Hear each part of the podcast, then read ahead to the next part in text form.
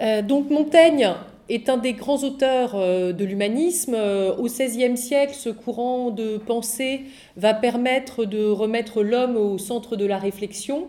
L'homme est vu avec optimisme. Il y a tout un changement dans cette époque du XVIe siècle, puisqu'il y a eu la découverte de l'Amérique, la redécouverte des textes antiques après la chute de Constantinople et euh, le fait que les manuscrits étaient rapatriés euh, en Italie, la découverte de l'imprimerie qui a aussi permis le, développement des, livres et l'accès à, ces textes redécouverts.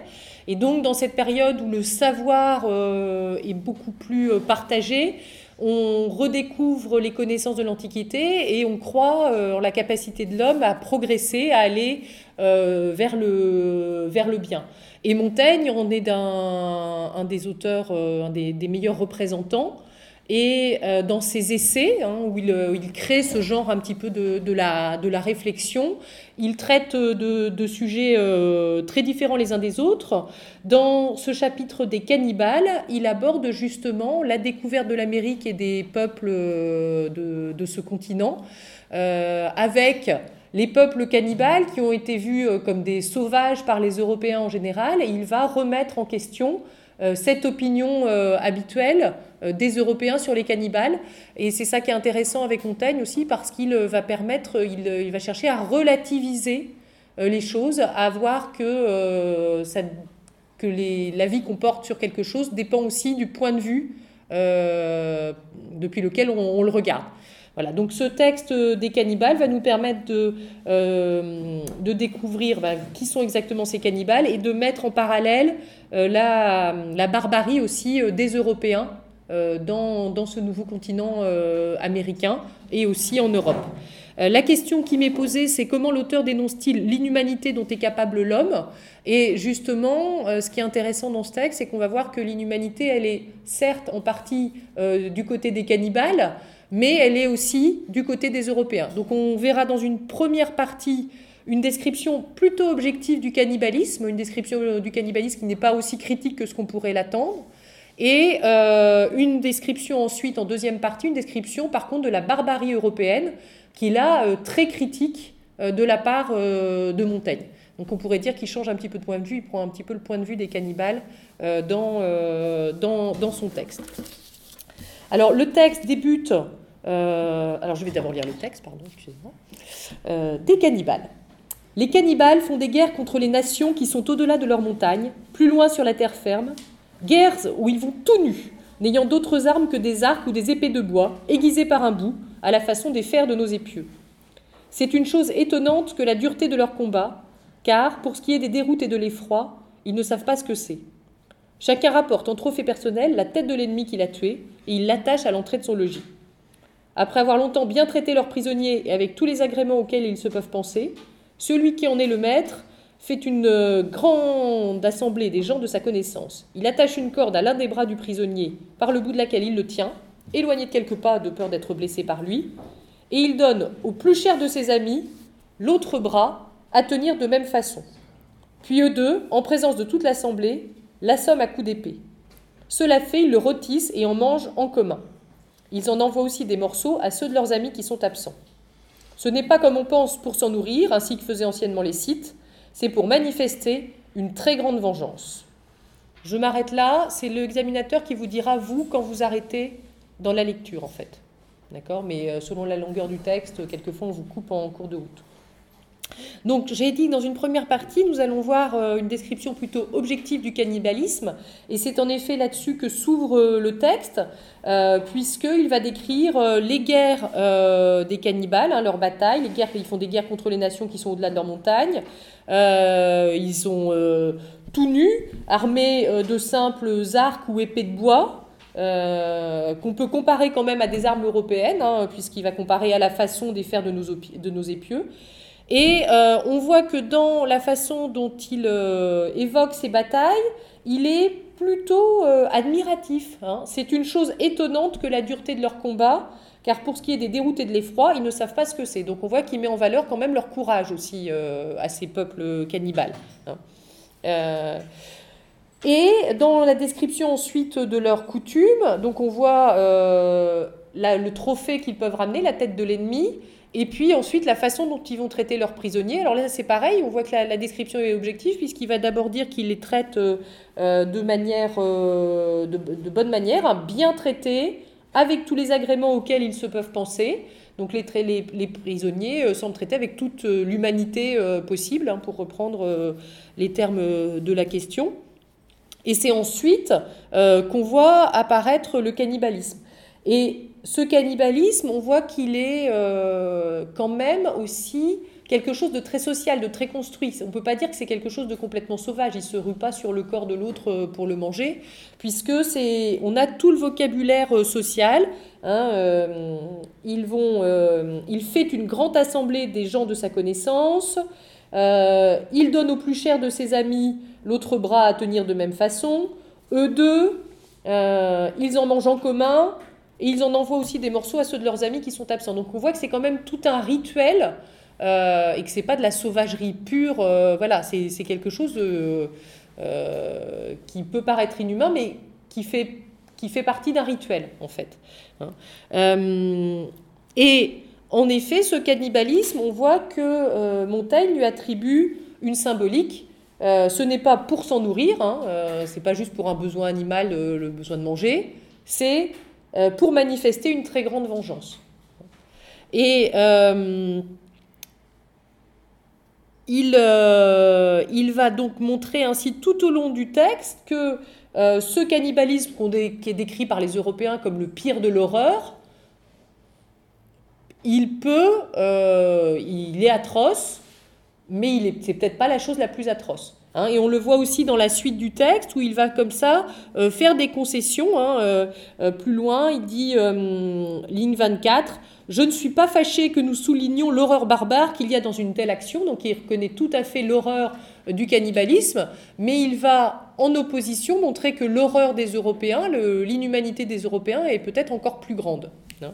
Donc ça, m'amène à, ma euh, deuxième euh, partie, qui en effet cette description de, des horreurs commises par les Européens, euh, que ce soit en territoire américain ou en territoire européen, justement.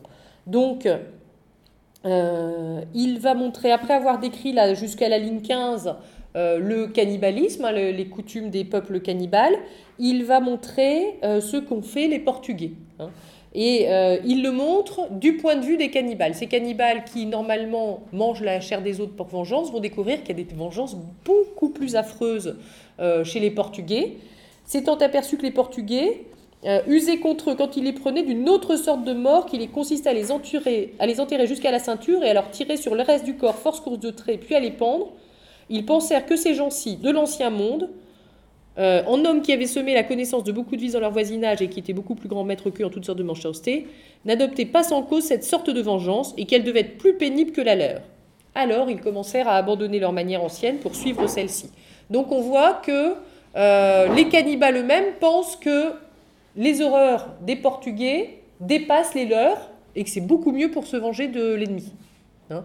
Et donc on voit que là, dans le texte, les termes de vice et de méchanceté, qui sont les premiers termes vraiment négatifs du texte, ils apparaissent pour les Portugais, pour les attitudes des Portugais, et pas pour les attitudes euh, des cannibales. Et euh, il va continuer ainsi à euh, décrire les, horreurs dont sont capables l'inhumanité, dont sont capables les, les Européens. Et à chaque fois, du coup, avec ce système de concession, hein, je ne suis pas fâché que nous soulignions l'horreur barbare qui a une telle action, mais plutôt du fait que, jugeant bien de leur faute, nous soyons si aveugles à l'égard des nôtres. Donc il y a bien une opposition entre leur faute, les nôtres, et une mise en comparaison des deux. On juge bien de leur faute, mais on est aveugle pour les nôtres. C'est un petit peu l'histoire de la paille et la poutre. Vous savez, euh, on voit très bien la paille dans l'œil du voisin, mais on ne voit pas la poutre euh, qu'on a dans le sien, on ne voit pas ses graves défauts, alors qu'on voit très bien les petits défauts euh, des autres. Hein. Et on voit que dans cette partie du texte, Montaigne euh, s'investit personnellement, il va dire je pense que, et puis un petit peu plus loin, il y avait un petit peu plus loin Ossery aussi, je ne sais plus où c'était, dans mes notes.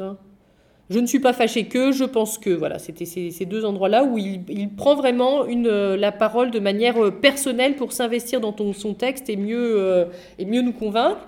Et aussi dans la description des horreurs, il va le construire de façon à ce que ça ait plus de force. donc je pense qu'il y a plus de barbarie à manger un homme vivant qu'à le manger mort. Et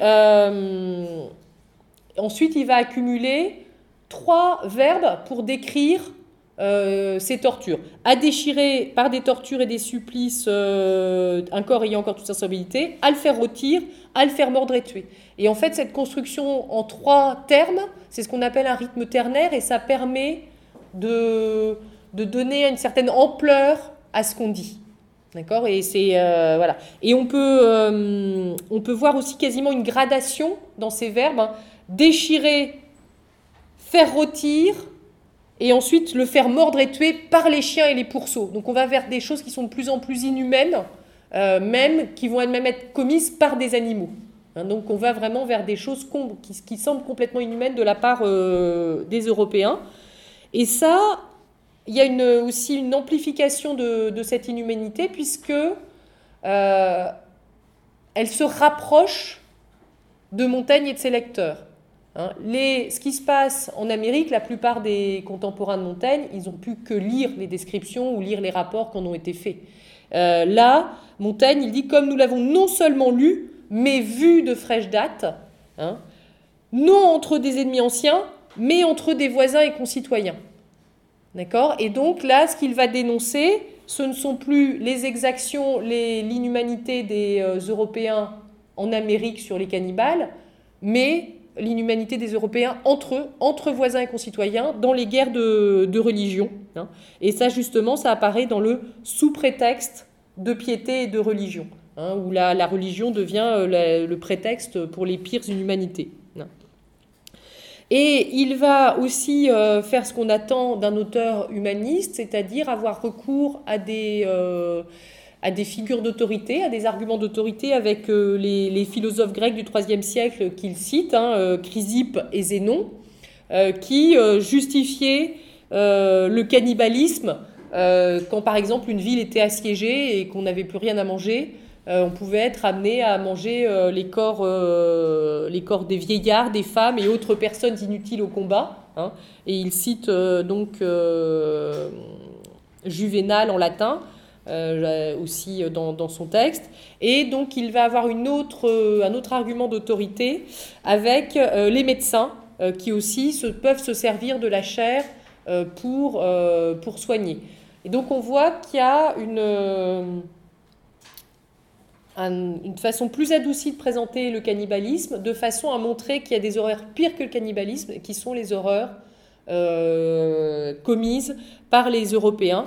Et donc, euh, il dénonce l'inhumanité d'une façon qui peut être peut-être euh, inattendue à son époque, puisqu'il va prendre plutôt le parti des cannibales que le parti euh, des Européens, mais parce que les Européens s'entretuent aussi entre eux. Hein.